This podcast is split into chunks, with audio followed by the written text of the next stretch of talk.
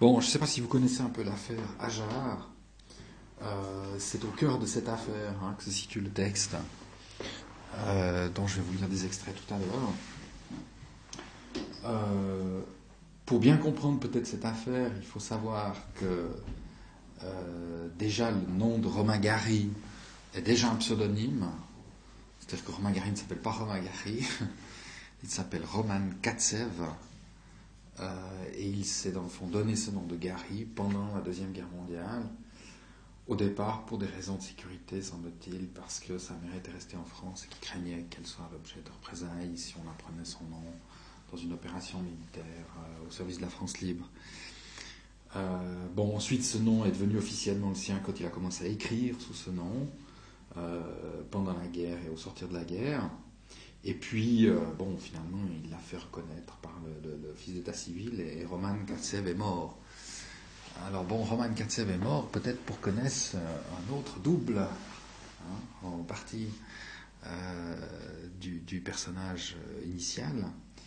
Et en fait, cette naissance du deuxième double de Roman Katsev, elle se passe peu après un grand bouleversement qui a été mai 68 euh, pour Romain Gary.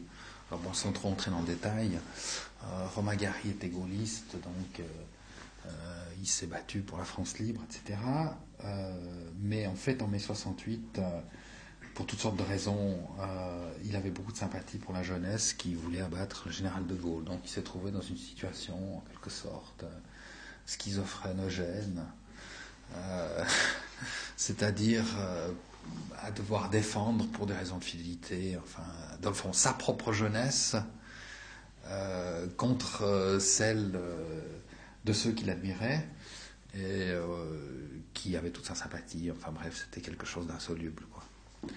Alors, c'est peut-être la cause de, dans le fond, l'apparition d'Ajar. Parce qu'Ajar apparaît en 72 à peu près. Donc l'idée d'Ajar apparaît en 72. Le premier texte donc en 74-74. Et euh, il s'agit en fait pour Romain Gary, euh, il le dira par la suite, de sortir de son image de héros de la France libre, de célèbre écrivain avec toutes les aventures que l'on sait, enfin, etc., et qu'il avait eu, qui avait été d'ailleurs assez médiatisé, il avait épousé une actrice euh, hollywoodienne, euh, Jean Seberg, pour ne pas la nommer, etc. Enfin bref, il a eu une vie quand même qui avait défrayé la chronique. Euh, dans les années 60, il était devenu une espèce de statue, je veux dire. Bon. Alors, c'est un peu ce qu'il ce qu'il explique plus tard. Il, avait envie de, de, déboulonner en quelque sorte la statue et en même temps de, sortir euh, d'une manière ou d'une autre de cette espèce de carcan dans lequel il se sentait enfermé. Bon, paradoxalement, son explication ne nous satisfait pas totalement parce que, en fait, euh, il a continué d'écrire sous Romain Gary jusqu'à la fin de sa vie. Donc, il y a bien un phénomène de dédoublement. C'est à un moment donné, il a commencé à écrire euh, sous un autre pseudonyme qui est celui de Émile Ajar, et puis en même temps, il a continué d'écrire sous son nom mais qui est aussi un pseudonyme Gary. Et puis, euh, nous avons su tout cela qu'après sa mort, après son suicide, donc en 1980, fin 1980. Donc c'est une affaire très complexe, très sérieuse, très difficile, euh, sans doute qui a été extrêmement dangereuse pour celui qui en a été le centre, donc euh, l'écrivain, puisqu'à un certain moment, probablement, ça a dû se passer à ses dépens. Hein. Le fait qu'il se soit tué peut penser aussi qu'il est mort un peu de ce processus. Hein. extrêmement complexe, donc extrêmement inquiétant, on passe à côté. Bon, toujours est-il que lorsque le premier Ajar est publié en 1974, euh, personne ne sait qu'il s'agit de Romain Gary. Et personne ne le saura jusqu'à la mort de Romain Gary. Donc le secret est extrêmement bien gardé. Il y a une espèce de complot qui s'est constitué autour de ce secret. Euh, il y a un certain nombre de complices à l'intérieur des éditions Gallimard. Il y a un certain nombre de gens qui font partie du complot, mais ils sont très peu nombreux. C'est très très bien construit. Et en fait, euh, bon, euh, c'est quelque chose d'assez, fort. Bon, le problème pour Magari, c'est que rapidement, les livres écrits sous le pseudonyme d'Ajar ont beaucoup de succès. il y a un premier, c'est Gros Câlin en 74, qui a déjà beaucoup de succès. Et puis il y a surtout le second, La vie devant soi, en 75, qui est très célèbre, hein, puisqu'il a eu le prix Goncourt en, 75. Alors à partir de, du prix concours, Romain Gary est dans une situation très difficile parce que il a inventé un pseudonyme, mais pour pouvoir, pouvoir donner un prix, en principe, on donne un prix à quelqu'un. il faut, qu'il y ait une personne derrière le prix. On ne peut pas donner un prix à un pseudonyme. Bon, alors au départ, il semble qu'il essaye de refuser le prix. Finalement, euh, l'Académie Goncourt tient bon. Euh, elle prétend qu'elle donne un prix à un livre, et puis qu'après tout, l'auteur n'a qu'à se débrouiller avec. Enfin bref, il y a une espèce de querelle qui se résout de cette manière. Finalement, Romain Gary accepte le prix. Le problème, c'est qu'il est obligé, dans le fond, d'avoir quand même quelqu'un pour aller chercher le prix, en tout cas quelqu'un qui puisse être le bénéficiaire du prix, tout au moins supposé. Et c'est là qu'il va monter une opération qui est quand même assez inquiétante hein, sur toutes sortes de points. Déjà, le départ, c'était un petit peu inquiétant, mais là, ça devient carrément très inquiétant parce qu'il euh, va choisir une doublure. Euh, cette doublure, c'est un, membre de sa famille, en fait, euh, le fils de sa cousine, un petit cousin, fils de sa cousine, qui a l'âge qu'il faut, c'est-à-dire que l'œuvre de Hajar est censée être l'œuvre d'un jeune écrivain, euh, qui débute, etc. Alors que Romain Gary, je vous rappelle, il est né en 1914, donc il a déjà un peu, il a quelques heures de vol derrière lui euh, dans ces années-là. Donc il est censé monter donc une fiction à l'intérieur de la vraie vie, si on veut, autour de ce faux écrivain qui n'existe pas, mais qui doit avoir un certain nombre de caractéristiques, notamment la jeunesse. Alors bon, il choisit donc euh, le, fils de sa cousine, qui lui est particulièrement attaché, etc., qui s'appelle Paul Pavlovitch, et il lui demande euh, de donner des interviews. C'est un peu clandestin, parce que la, théorie que, euh, que, Romain Gary avait montée sur Ajar consistait à dire que Ajar, c'était déjà de toute façon un pseudonyme, c'était présenté comme tel. Euh, pour, c'est un pseudonyme pour un, jeune, un jeune homme, dans le fond, qui avait commencé par faire des études de médecine en France, et puis qui avait fait des avortements, enfin, bien, qui était, qui était poursuivi par la police, et qui donc devait se dissimuler derrière ce pseudonyme, puis de toute façon ne pouvait pas rentrer en France. Donc euh, le manuscrit avait été envoyé depuis le Brésil, alors que Romain Gary habite à 250 mètres de chez Gallimard. Donc il y a un détour, hein. il envoie son manuscrit à un copain qui se trouve être un avocat qui est à Rio de Janeiro, qui lui poste le manuscrit depuis Rio de Janeiro jusqu'à 250 mètres en face de chez lui.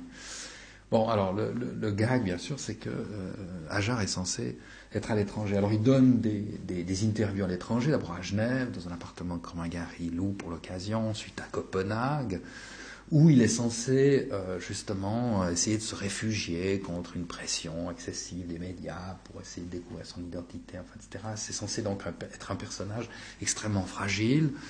Euh, qui a des problèmes psychologiques, enfin, qui a fait euh, une cure euh, dans, une, dans, une, dans un asile psychiatrique à Copenhague, enfin, etc. Pardon? C'est tout à fait exotique. Et donc, il, ne peut pas se révéler complètement à visage découvert. Bon, il va donner quand même une photo, à un moment donné, il y a une photo qui aura un côté un peu comme ça, photo dérobée, qui sera quand même publiée dans la presse, avec justement cette espèce d'histoire qui est enfin une invention complète. Hein. C'est déjà un roman, si on veut, euh, à côté du roman, à côté de l'écriture de, Romain Gary. Puis bon, la presse donc va s'emparer de tout ça, va raconter tout cela, va dire voilà, Jarre, on sait qui c'est, etc. C'est euh, Paul Pavlovitch, euh, Et puis, bon, à un moment donné, les choses vont se gratter un petit peu pour Romain Gary, parce que quand on va essayer de savoir vraiment qui est Paul Pavlovitch, c'est bien joli d'avoir une vague photo et puis une identité, mais enfin c'est qui ce personnage? Un certain nombre de journalistes vont vraiment se pencher sur la question, faire, euh, faire du bon travail, et puis retrouver Paul Pavlovitch en France, non pas à Copenhague, mais en France, dans une maison du sud-ouest où euh, Gary l'a planqué pour qu'il prenne des vacances. Mais enfin bon, il s'y fait repérer. Et là, c'est là, donc ça se passe après, euh, après la vie de François, en 1900, fin 1975, début 1976. Et là, on, on, apprend, donc la presse apprend que Paul Pavlovitch est justement le fils de la cousine de euh, Romain Gary. Et ça, c'est un gros problème pour Romain Gary. Manifestement, euh, ça prouve qu'il voulait vraiment pas qu'il soit identifié à son personnage. Euh, parce que, évidemment, à ce moment-là, on commence à s'intéresser, à se demander, mais enfin, qu'est-ce qui se passe? Ah bon, ben oui, il a, il a, disons, cousin euh, qui est un grand écrivain. Bon, alors est-ce que, euh, est-ce que participe à l'écriture? Est-ce qu'il corrige les manuscrits de son petit, euh, son petit cousin, etc. Donc, a toutes sortes de, soupçons qui vont se concentrer sur Romain Gary. Et bon, au départ, Romain Gary va essayer de les écarter un petit peu facilement, puis petit à petit, ces soupçons vont devenir de plus en plus sérieux. Et c'est dans ce cadre-là, si vous voulez, c'est-à-dire en quelque sorte acculé hein, par, par la presse, par les médias, que euh, Romain Gary va écrire Pseudo, qui est toujours signé Ajar. Hein. Et puis en même temps, je rappelle, parallèlement, il continue de publier des livres sous son propre, sous, dans son propre nom de Romain Gary. Euh, il paraît même à des émissions de, Bernard Pivot, où de temps en temps, pour l'ennuyer, on lui demande euh, qu'est-ce qu'il pense d'Émile Ajar, et puis il dit qu'il n'a pas lu le dernier, enfin des choses comme ça. bon, des âneries de ce genre, il trouve assez intéressant. enfin bon, euh, donc il joue une espèce de comédie terrible hein, face, à, face aux médias, face à la presse, qui fonctionne assez bien, mais enfin de plus en plus il est cerné. C'est dans cette ambiance-là qu'il faut comprendre Pseudo.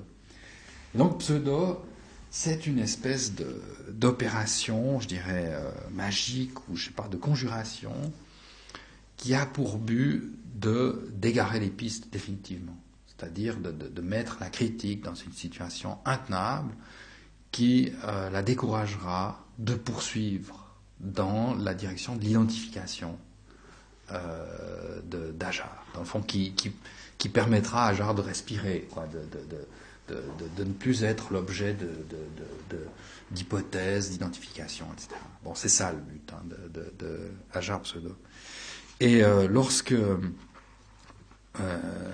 Pseudo est envoyé donc euh, à l'éditeur Le Mercure de France, parce que Gary est publié chez Gallimard, mais Ajar est publié au Mercure de France, c'est d'ailleurs une maison qui dépend de Gallimard, mais peu importe. Euh, eh bien, euh, lorsque le, manuscrit est envoyé, en fait, c'est pas un manuscrit, c'est encore plus subtil que ça, c'est encore plus tordu. Hein. Euh, en fait, Pseudo a vraiment été écrit par Pavlovitch. C'est ça l'astuce. Pavlovitch a vraiment écrit Pseudo. Simplement, il l'a écrit sous la dictée de Romagari. c'est vraiment diabolique, quoi. Je veux dire. Donc, faut imaginer euh, le pauvre Pavlovitch euh, forcé de taper à la machine les 200 et quelques pages. Ce texte, vous allez voir que ça devait être dérangeant quand même. Enfin, vous allez vite voir pourquoi. Et dans ce texte, euh, Romagari met en scène, dans le fond, plusieurs doubles de lui-même. Hein. Donc c'est là qu'on peut parler justement de faux et d'usage de faux, c'est-à-dire que il met en scène Pavlovitch, qui parle de sa doublure Ajar, et qui a des conversations avec un personnage euh, qu'au départ on n'identifie pas tout de suite, mais finalement qu'on repère assez vite, qui s'appelle, qui porte un nom bizarre, qui est une espèce de surnom, qui s'appelle Tonton Macoute. Hein? puis Tonton Macoute, c'est un personnage atroce, ignoble, etc. Puis petit à petit, plus on lit le texte, puis on voit que Tonton Macoute, c'est un, certain écrivain célèbre euh, qui a fait la guerre, qui était gaulliste, bref. petit à petit, vous avez compris. Tonton Macoute, c'est Romagari lui-même et qui, par l'intermédiaire de ce texte, se couvre d'insultes. Vraiment, des choses terribles. Hein. À un moment donné, euh, euh, Pavlovitch euh, dit très clairement à Tonton Macoute, justement, à son personnage, il lui dit, voilà, vous voyez, Tonton Macoute n'aime pas tellement la concurrence en littérature. Bon, il a peu de scrupules sur ces questions, et d'ailleurs, il a même été capable de faire un livre sur la mort de sa mère et d'exploiter son cadavre. Bon, alors le livre en question, c'est un des livres les plus célèbres de Gary, c'est La promesse de l'aube, hein, qui met en scène sa mère, euh, qui est un des plus beaux livres de, de Romain Gary. Et là, il est traité vraiment euh, de, façon absolument atroce. Hein. Il a fait de l'argent avec le cadavre de sa mère, etc. Bon. bon, tout ça est écrit donc par Romain Gary lui-même sur son propre compte. Et quand les gens du Mercure de France reçoivent ce, texte qui est appelé la machine, euh, ils téléphonent à Gary pour lui demander ce qui, enfin, ce qui peut se passer dans une situation de ce genre. Enfin, il lui explique brièvement, voilà, votre petit cousin a écrit un texte dans lequel il vous met en cause d'une façon atroce. Il lui lise quelques passages au téléphone. et, et alors, Gary joue le grand seigneur. Il dit non, non, la liberté en littérature, c'est ce qui compte le plus. ce jeune homme a des problèmes avec lui-même. il a besoin de les régler, en fait, etc. Et alors, donc, la, farce va réussir, dans le fond. La farce va réussir, c'est-à-dire que le texte va être publié, euh, aucune censure, dira Gary, je ne censure rien, je ne reprocherai rien, je ne fais pas de procès, etc. Et, euh, oui, il t'avance. Et euh, ce, qui, ce qui va se passer aussi auprès de la critique, c'est que la critique va avoir une peine terrible à décrypter ce texte. Hein, parce que la, complexité, si vous voulez, narrative est telle euh, que la critique va se trouver face à une énigme euh, terrible. Qui est ce personnage? Euh, Ajar ne peut pas être Gary, puisque Ajar traîne Gary dans la boue. Hein. Ça, va être, disons, des conclusions simples d'un texte très compliqué que la critique va tirer. Et puis, si, si c'est si donc Pavlovitch est bel et bien Hajar, Pavlovitch est un personnage redoutable, extrêmement fragile. bon, bref, on ne peut pas le manipuler comme ça, donc on va, on va laisser tranquille. Et à partir de 1976, donc la, sortie de, de Pseudo, Romain Gary ne sera plus inquiété, dans le fond, et il va pouvoir faire un, dernier Hajar qui s'appelle L'Angoiture à Salomon, et il va publier aussi encore un certain nombre de textes sous son propre nom notamment les cerfs-volants, qui sont derniers textes en 1980. Puis bon, ensuite, voilà, quoi, il mettra fin à l'histoire. Alors, il mettra fin à l'histoire, puis là, il y a un dernier texte qu'il a envoyé le jour de sa mort euh, aux éditions Gallimard, qui explique justement, mais sans expliquer, parce que c'est pas aussi simple que ça, mais qui explique l'énigme euh, Émile Ajar, et donc qui avoue en tout cas que Romain Gary est bel et bien l'auteur euh, du, texte, et qui s'appelle Vie et mort d'Émile Ajar. Hein. Donc ça c'est le dernier texte qu'il est allé euh, mettre, cette fois-ci directement dans la boîte aux lettres de chez Gallimard à 250 mètres de chez lui, et puis il est retourné chez lui, il s'est tué. C'est une histoire assez terrible. Et les gens de chez Gallimard, bon ben voilà, ils ont ouvert ça, et puis dans cela, c'est un texte, dans le fond testamentaire. Hein. C'est un texte qui, qui, explique en partie l'aventure.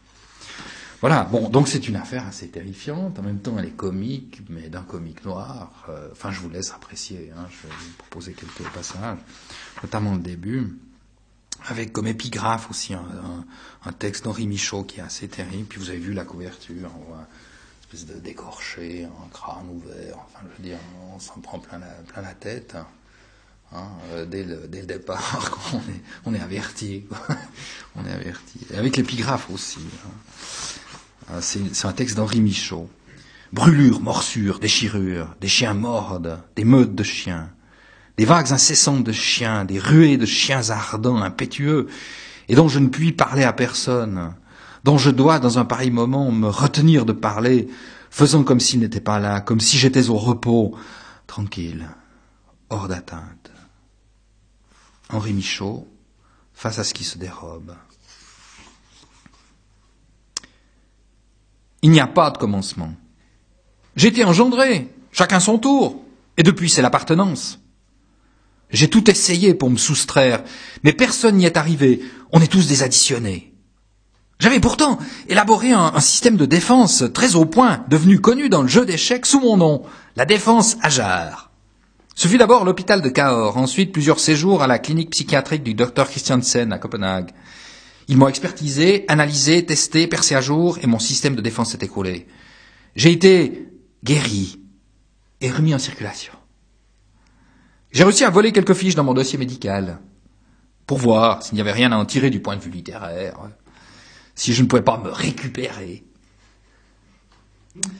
Deux points, ouvrez guillemets. La simulation, poussée à ce point et assumée pendant des années avec tant de constance et de continuité, témoigne par son caractère obsessionnel de troubles authentiques de la personnalité. D'accord, je veux bien. Mais tout le monde simule à qui mieux mieux. Je connais un Algérien qui fait le boueux depuis 40 ans. Un poinçonneur qui exécute 3000 fois par jour le même geste. Et si vous ne simulez pas, vous êtes déclaré asocial, inadapté ou perturbé. Pourrais même aller plus loin et vous dire que c'est une vie simulée dans un monde complètement pseudo, mais ce serait vu comme un manque de maturité de ma part. Orphelin, éprouve depuis son enfance un sentiment de haine envers un parent éloigné, recherche caractérisée du père. Tonton Macoute est un salaud. Mais ça ne veut pas dire nécessairement qu'il est mon père. Je ne l'ai jamais prétendu, je l'ai seulement espéré à certains moments par désespoir. Ce n'est pas moi, ce sont mes investigateurs qui ont insinué après la publication de mon livre, La vie devant soi, qu'il était mon véritable auteur. Fait toujours des nœuds inextricables lorsqu'il essaye de délasser ses souliers, qu'il déchire ou coupe ensuite rageusement pour se libérer. Transfert sur les lacets de ses nœuds psychologiques qu'il ne fait que multiplier lorsqu'il cherche à les dénouer. C'est vrai pour les lacets, mais pour le reste, merde. Il est vrai également que j'ai des problèmes avec ma peau parce que c'est pas la mienne. Je l'ai reçu en héritage. J'en ai été enveloppé par voie génétique avec soin, préméditation et accusé, levez-vous, surtout la nuit vers 4 heures quand le taux de sucre dans mon sang est, paraît-il, à son plus bas. Et ça hurle de terreur là-dedans. J'ignore à quel moment ont commencé les signes cliniques d'appartenance, mes symptômes, comme ils disent. Je ne sais plus de quel massacre précis il s'agissait, mais Je m'étais soudain senti entouré d'index pointeurs en proie à une visibilité inouïe. C'est lui, saisissez-le Je me découvrais planétaire, d'une responsabilité illimitée. C'est d'ailleurs pourquoi les psychiatres m'ont déclaré irresponsable. À partir du moment où vous vous sentez un persécuteur d'un bout du monde à l'autre, vous êtes diagnostiqué comme un persécuté. J'ai tout essayé pour me fuir. J'ai même commencé à apprendre le Swahili parce que ça devait quand même être très loin de moi. J'ai étudié, je me suis donné beaucoup de mal, mais pour rien, car même en Swahili, je me comprenais, et c'était l'appartenance. J'ai alors tâté du hongro-finnois. J'étais sûr de ne pas tomber sur un hongro-finnois à Cahors. Et de me retrouver ainsi nez à nez avec moi-même. Mais je ne me sentais pas en sécurité. L'idée qu'il y avait peut-être des engendrés qui parlaient le hongro-finnois, même dans le Lot, me donnait des inquiétudes. Comme on serait seul à parler cette langue, on risquait, sous le coup de l'émotion, de tomber dans les bras l'un de l'autre et de se parler à cœur ouvert. On échangerait des flagrants délits et après, ce serait l'attaque du fourgon postal. Je dis l'attaque du fourgon postal euh, parce que ça n'a aucun rapport avec le contexte. Et il y a une chance à ne pas manquer. Je ne veux aucun rapport avec le contexte. Et cependant, je continue à chercher quelqu'un qui ne me comprendrait pas. Et que je ne comprendrais pas, car j'ai un besoin effrayant de fraternité. J'ai eu pour la première fois des hallucinations à l'âge de 16 ans. Je m'étais soudain vu cerné par des vagues hurlantes de réalité agressées par elle de tous les côtés. J'étais très jeune, je ne connaissais rien à la psychiatrie, et quand je voyais sur mon écran les images du Vietnam, les gosses au ventre gonflé par la mort qui crevaient en Afrique, ou les cadavres militaires qui me sautaient dessus, je croyais sincèrement que j'étais dingue, et que j'avais des hallucinations. C'est ainsi que je me suis mis peu à peu à élaborer, sans même le savoir, mon système de défense qui me permet de chercher refuge dans divers établissements hospitaliers. C'est pas venu d'un seul coup et ce fut le résultat d'un long travail. Je ne me suis pas fait moi-même. Il y a l'hérédité, papa-maman, l'alcoolisme, la sclérose cérébrale et un peu plus haut, la tuberculose et le diabète. Mais il faut remonter beaucoup plus loin, car c'est à la source originelle que l'on trouve le vrai sans nom. Dès la sortie de mon premier ouvrage d'affabulation, on a commencé à remarquer que je n'existais pas vraiment, et que j'étais sans doute fictif. On a même supposé que j'étais un ouvrage collectif. C'est exact. Je suis une œuvre collective avec ou sans préméditation. Je ne peux encore vous le dire. À première vue, je ne me crois pas assez de talent pour imaginer qu'il peut y avoir préméditation syphilitique ou du même genre, uniquement pour me soutirer quelque œuvrette littéraire. C'est possible, vu qu'il n'y a pas de petits bénéfices, mais je ne saurais me prononcer là-dessus. Écrit sous le pseudonyme d'Ajar. Ajar voulant dire laisser ouvert en anglais. Aveu d'une vulnérabilité masochiste, sans doute délibérément cultivée comme source féconde d'inspiration littéraire. C'est faux. Bande de salauds. J'ai écrit mes livres de clinique en clinique sur conseil des médecins eux-mêmes. C'est thérapeutique, disent-ils. Ils m'avaient d'abord conseillé la peinture, mais ça n'a rien donné. Je que j'étais fictif. J'ai donc pensé que j'étais peut-être doué pour la fiction se réfugie dans des fantasmes d'invulnérabilité, allant parfois jusqu'à assumer la forme d'objets divers, canifs, presse-papier, chaînes, porte-clés, afin d'accéder ainsi à l'insensibilité et aussi pour faire semblant d'adopter en tant qu'objet une attitude correcte de coopération avec la société dont ils se sont continuellement menacés. À refuser le prix Goncourt pour échapper aux poursuites. J'ai refusé le prix Goncourt en 1975 parce que j'ai été pris de panique. Ils avaient percé mon système de défense, pénétré à l'intérieur. J'étais affolé par la publicité qui me tirait toutes mes cachettes et par les recherches de mes investigateurs à l'hôpital de Cahors. J'avais peur pour ma mère qui était morte de sclérose cérébrale et dont je m'étais servi pour le personnage de Madame Rosa du livre. J'avais peur pour l'enfant que je cachais, qui avait peut-être 12 ans à 34, euh, comme moi, ou 40, ou 100, ou 200 000 ans. Et encore davantage, car il faut remonter à la source du mal pour avoir le droit de plaider non coupable. J'ai donc refusé le prix, mais ça n'a fait qu'aggraver ma visibilité. On a dit que j'étais publicitaire. J'ai été traité depuis, ça va mieux, merci. Au cours de mon dernier séjour en clinique, j'ai même écrit un troisième livre. C'est imaginer à plusieurs reprises être un python afin d'échapper à son caractère humain et se soustraire ainsi aux responsabilités, obligations et culpabilités qu'il comporte. Attirer de son état de python un roman, gros câlin, s'utilisant ainsi lui-même, conséquence d'une longue pratique de la masturbation. C'est exact. J'ai même été convié à ce titre le 29 novembre 1975 au Congrès national du mouvement contre le racisme et l'antisémitisme, car les reptiles ont toujours été les premiers visés comme détestés. Je n'ai pas pu m'y rendre parce qu'à ce moment-là, j'avais été mis en cage à Copenhague. Je remercie ici les organisateurs. Je ne citerai pas avec mépris une fiche de mon dossier médical qui a un caractère nettement antisémite, puisqu'il y est dit que je suis juif. J'ai néanmoins cherché à savoir si mon sentiment d'indignité et de culpabilité n'est pas dû au fait que j'étais juif et que je n'avais donc pas crucifié Jésus, ce que les antisémites n'ont cessé de me reprocher depuis. Est-ce que je n'étais pas devenu python pour échapper à mon caractère juif?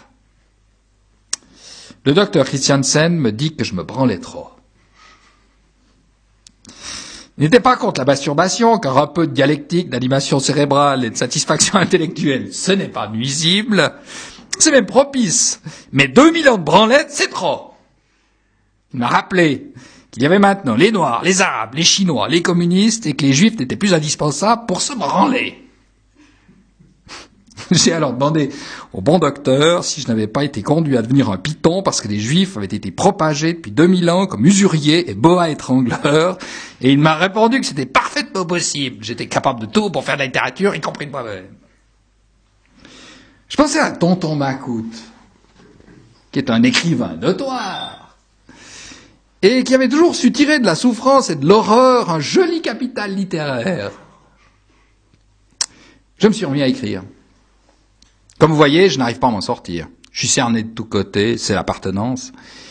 J'ai à la clinique un collègue qui a réussi à déchiffrer les hiéroglyphes d'un dialecte égyptien précolombien et qui s'est mis à penser et à parler dans cette langue nulle et non avenue, inconnue de tous, sans prise en charge, et il a même laissé certains hiéroglyphes cunéiformes non déchiffrés pour plus d'espoir. Tant qu'ils demeurent inconnus, ils cachent peut-être une révélation d'authenticité, une explication et une réponse. C'est un homme heureux, car il croit ainsi connaître quelque chose qui est encore resté intact. Je n'observe pas la chronologie, l'ordre et les règles dans ce document, car j'ai lu assez de romans policiers pour savoir que l'ordre risque de mener les flics jusqu'à moi, et vous pensez bien que ce n'est pas pour cela que je me suis réfugié dans la clinique du docteur Christiansen à Copenhague. Je connais pas le danois, mais insuffisamment. Lorsque je sors avec l'autorisation de l'établissement et que je vais faire un tour dehors, les Danois se mettent à me parler de l'Argentine, du Chili et de l'Irlande du Nord avec des airs accusateurs. Les passants que je croise me murmurent en danois les horreurs qu'ils ont apprises sur mon compte.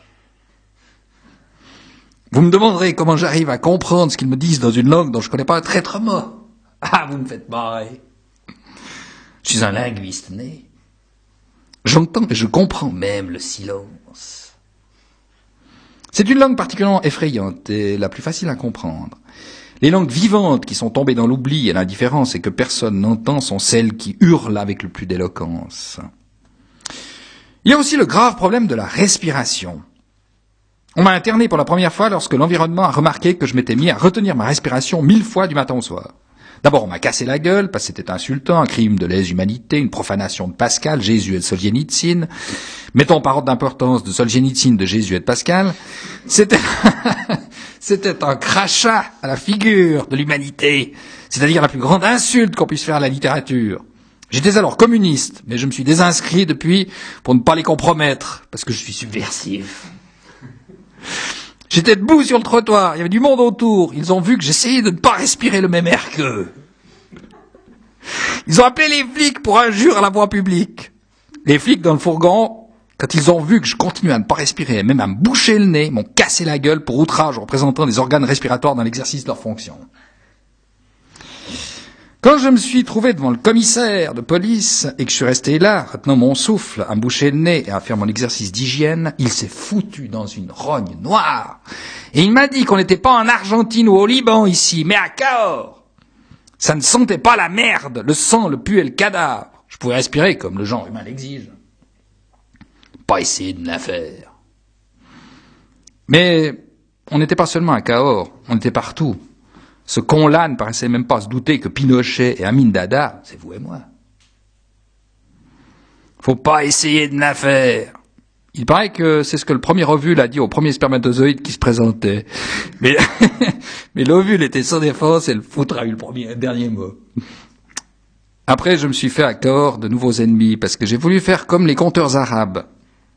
Je m'arrêtais dans la rue Clémenceau le jour du marché et je racontais ma vie. Je me suis encore fait casser la gueule. Au poste, le commissaire paternel m'a sévèrement mis en garde. Mais qu'est-ce que j'ai fait, monsieur le commissaire? Je racontais ma vie, c'est tout. Elle est dégueulasse, votre vie, Pavlovitch. Les gens sont indignés lorsque vous débitez sur leur compte des saloperies pareilles. Ben, c'est une vie comme un autre, monsieur le commissaire.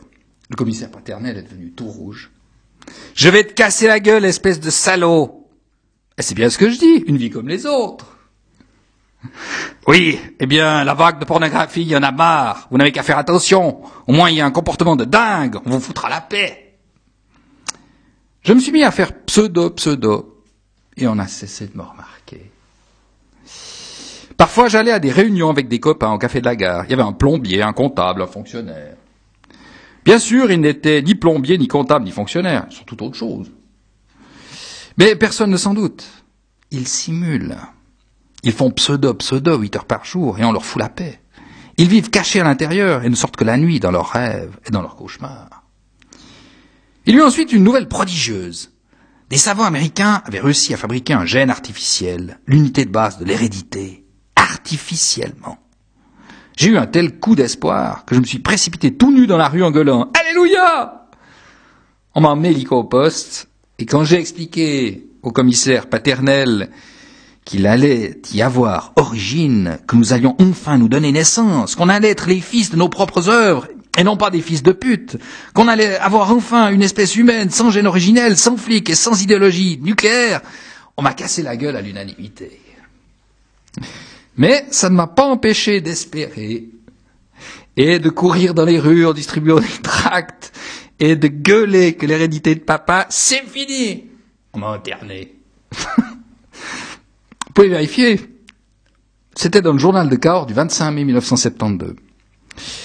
Il est important pour moi qu'on le sache. Je suis irresponsable.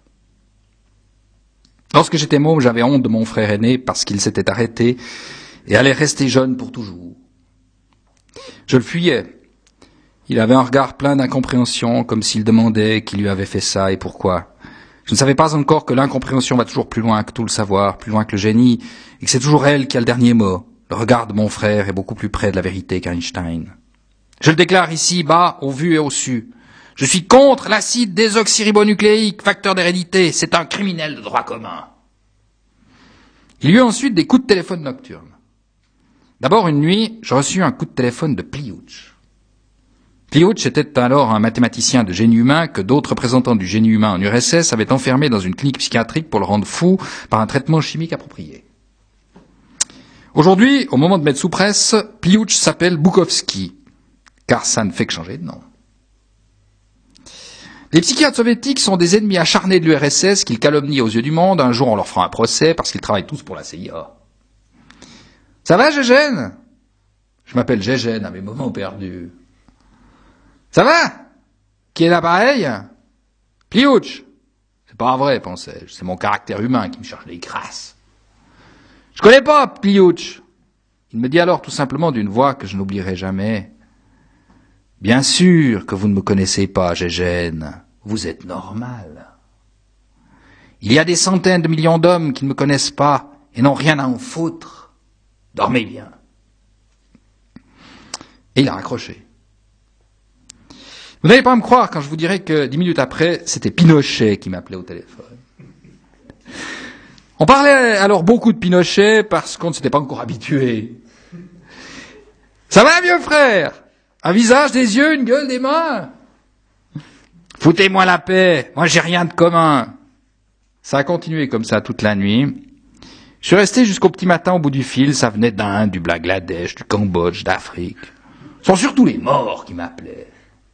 Les morts, quand on les a au téléphone, ça n'arrête pas de parler. J'ai fait mettre un répondeur automatique. Un gadget moderne, euh, civilisé, spécialement prévu dans ce but, qui répondait que je n'existais pas, qu'il n'y avait pas de Pavlovitch, j'étais une mystification, un canular. Je n'avais pas du genre, je n'étais pas du genre. Je présentais évidemment certains signes extérieurs d'existence, mais c'était de la littérature. Ça n'a pas marché. Il y a des consciences équipées de répondeurs automatiques et ça marche très bien, mais moi, je ne suis jamais parvenu à m'organiser. C'est ainsi que je me suis rabattu une fois de plus sur mon système de défense et j'ai réussi à m'éviter tout ça et surtout les hallucinations. Je suis redevenu un python qui n'a pas à savoir ni à répondre au téléphone. Ni Pliouch, ni Pinochet ne peuvent appeler un python au téléphone au milieu de la nuit. Ils ont essayé de me parler à travers la porte. Des flics. J'ai gueulé. Foutez-moi la paix Je sais pas ce que j'ai encore fait, je dis pas les journaux, mais c'est pas moi, c'est pas mon genre. Je suis un reptile répugnant, je dis rien d'humain, je suis pas responsable. Ils ont foncé ma porte, mais j'avais pris des précautions. J'avais acheté des souris, des rats entiers. Je me suis mis à les avaler sous leurs yeux pour leur prouver que j'étais un piton et que Pinochet, j'avais rien de commun. On m'a mis de nouveau chez les non-conformistes. J'étais tranquille, plus de messages téléphoniques. Comme Python, j'avais droit à l'incommunicabilité. C'est là que mon système de défense a vraiment commencé à fonctionner. J'ai un oncle que j'appelle Tonton Macoute parce que pendant la guerre, il était aviateur et il massacrait les populations civiles de très haut. Il faisait de temps en temps des cures de désintoxication à Copenhague, dans la clinique du docteur Christiansen. Il ne boit pas, ne se drogue pas, et je pensais qu'il venait se désintoxiquer des populations civiles qu'il avait massacrées. Qu'il cherchait à se désintoxiquer de lui-même. C'était faux. Tonton Macoute allait se faire désintoxiquer chez le docteur Christiansen à Copenhague parce qu'il fumait trop de cigares. Je ne ferai aucun commentaire là-dessus, aucun. Je pourrais vous parler de lui pendant des heures parce que c'est une drôlerie. Il se prend pour mon père et s'imagine que j'éprouve à son égard des ressentiments de fils alors que c'est à mourir de rire. Je pourrais donc vous dire que tonton Macoute et moi, on n'a rien de commun. Il n'est que le cousin de ma mère, il n'y a pas hérédité. D'ailleurs, chez lui, ce n'est pas fameux non plus. Le diabète, le cancer, un degré au-dessus la tuberculose, et le reste au four crématoire. Pensez bien que je n'irais pas me fourrer là-dedans. On m'a quand même traité à l'insuline une fois à l'hôpital de Cahors, mais ça ne prouve rien. Et mon avocat m'a dit que ça ne servira à rien comme preuve si j'entamais contre lui des recherches en paternité. Il faut continuer à chercher au lieu de calomnier Pinochet, tout le reste. Il faut entamer des poursuites génétiques pour monter aux vrais coupables. C'est ce qu'on appelle les sources de la vie. La vie, je la respecte parce que la police m'a toujours fait peur. Tonton Macoute m'a donc envoyé à la clinique du docteur Christiansen assez frais, 300 kroner par jour pour se débarrasser de moi. Quand je le regarde dans les yeux, il en a six paires, mais j'arrive parfois à en coincer une. Je vois bien ce qui se passe. Il s'imagine qu'il m'a laissé dans le besoin et que je suis à la recherche du père pour le punir. Alors le Danemark à n'importe quel prix. Ici, je suis quand même obligé de vous faire part de mes soupçons. Vous expliquer pourquoi c'est la haine entre nous en dépit de l'affection qui nous unit. Tonton Macoute ne m'a jamais caché qu'il avait beaucoup aimé ma mère, malgré les liens de sang qui les unissaient. Je suis à peu près certain qu'ils ont couché ensemble. Pour me rendre furieux et que j'en subis les conséquences. Ça expliquerait tout. Ça expliquerait donc aussi pourquoi je ressemble un peu à tonton Macoute. Euh, pas physiquement, euh, parce que là, il avait pris ses précautions, mais moralement. Car si je suis dévoré par un tel besoin d'auteur, c'est que je suis le fils d'un homme qui m'a laissé toute ma vie en état de manque. Faut pas oublier que tonton Macoute, quand il était jeune, s'était fait tuer à la guerre. Après, il s'est arrangé. Je me sentais donc souvent tel père et tel fils, et ça me mettait hors de moi, au figuré, au propre, c'est impossible. On ne sort pas vivant de notre race biologique. Je l'ai touché une fois, un mot, il a failli s'étrangler. T'es complètement fou J'aimais ta mère comme une sœur C'est encore plus incestueux comme dégueulasse Tu n'es pas mon fils C'est une ignoble calomnie C'est pas très gentil. Il me péjorait. S'il se sentait insulté lorsque je disais que j'étais son fils, c'est que vraiment je n'étais pas flatteur. Ta mère était une sainte. Ouais, mais je le connais. Il est vicelard comme pas un. Se taper une sainte, ça devait être l'arrêt de sa vie. Qu'elle garde son auréole et ses vêtements de religieuse et oh levrette, allons-y. Il est vraiment immonde, ce mec. Y a que lui qui est capable d'avoir des idées pareilles. Je sais pas s'il y a transmission héréditaire de caractère acquis, mais si tel est le cas, j'ai hérité d'une véritable fortune. Voilà, bon, évidemment, c'est une farce énorme qui est assez, extraordinaire. Bon, euh, en même temps, euh, vous avez vu un petit peu le, caractère à la fois fou, drôle et parfois étrangement euh, profond hein, de certains aveux qui sont, qui sont peut-être aussi bouleversants. Hein. On se demande, on a envie de rire, mais est-ce qu'on rit, est-ce qu'on rit juste? C'est un étrange humour, disons, hein, pourrait dire. Enfin, je sais pas, moi, je un petit peu cette formule. Alors effectivement, c'est Vie et mort des Millageurs qui l'explique. Je ne sais pas si j'ai... Ou bien il faut que j'arrête là. Euh... On doit aller à la forge après. On doit aller à la forge. Alors écoute, juste le... le... Bon, c'est peut-être une touche un peu grave, mais euh, pour terminer... Euh, donc là, il y, y, avait avec ce texte les manuscrits hein, de la main de... Bon, c'est lisible, enfin les manuscrits de, de, Ajar de la main de Romagari qui prouvaient justement euh, ben, l'usage de faux. Et puis juste après, une sorte d'explication, peut-être juste au début, euh, J'écris ces lignes à un moment où le monde, tel qu'il tourne en ce dernier quart de siècle, pose à un écrivain avec de plus en plus d'évidence une question mortelle pour toutes les formes d'expression artistique, celle de la futilité. Parce que la littérature se crut et se voulut être pendant si longtemps une contribution à l'épanouissement de l'homme et à son progrès, il ne reste même plus l'illusion lyrique. J'ai donc pleinement conscience que ces pages paraîtront sans doute dérisoires au moment de leur publication, car que je le veuille ou non, puisque je m'explique ici devant la postérité, je présume forcément que celle-ci accordera encore quelque importance à mes œuvres, et parmi celles-ci aux quatre romans que j'ai écrits sous le pseudonyme d'Émile Ajar. Bon, alors ça commence d'une façon assez sombre. Hein. Bon, évidemment, c'est un texte qui est celui de la, de la fin, quoi. Euh, le texte, curieusement, se termine sur une espèce de pirouette comique. Je ne sais pas si elle est drôle ou si elle n'est pas drôle, mais il dit ça comme ça. Il y eut des moments comiques, il a essayé de les raconter, notamment lorsque Paul Pavlovitch exigea de moi les manuscrits pour ne pas être à sa merci, et moi lorsque je ne lui donnais que les premiers brouillons, et encore après les avoir photocopiés pour ne pas être à la sienne. La scène où Jean Seberg emballait les dix manuscrits que je portais au coffre, au fur et à mesure, était digne de Courteline. Et les échos qui me parvenaient des dîners dans le monde où l'on plaignait ce pauvre Romain Gary qui devait se sentir un peu triste, un peu jaloux de la montée météorique de son cousin Émile Ajar au firmament littéraire, alors même que lui-même avait avoué son déclin dans au-delà de cette limite, votre ticket n'est plus valable. Je me suis bien amusé. Au revoir et merci. Romain.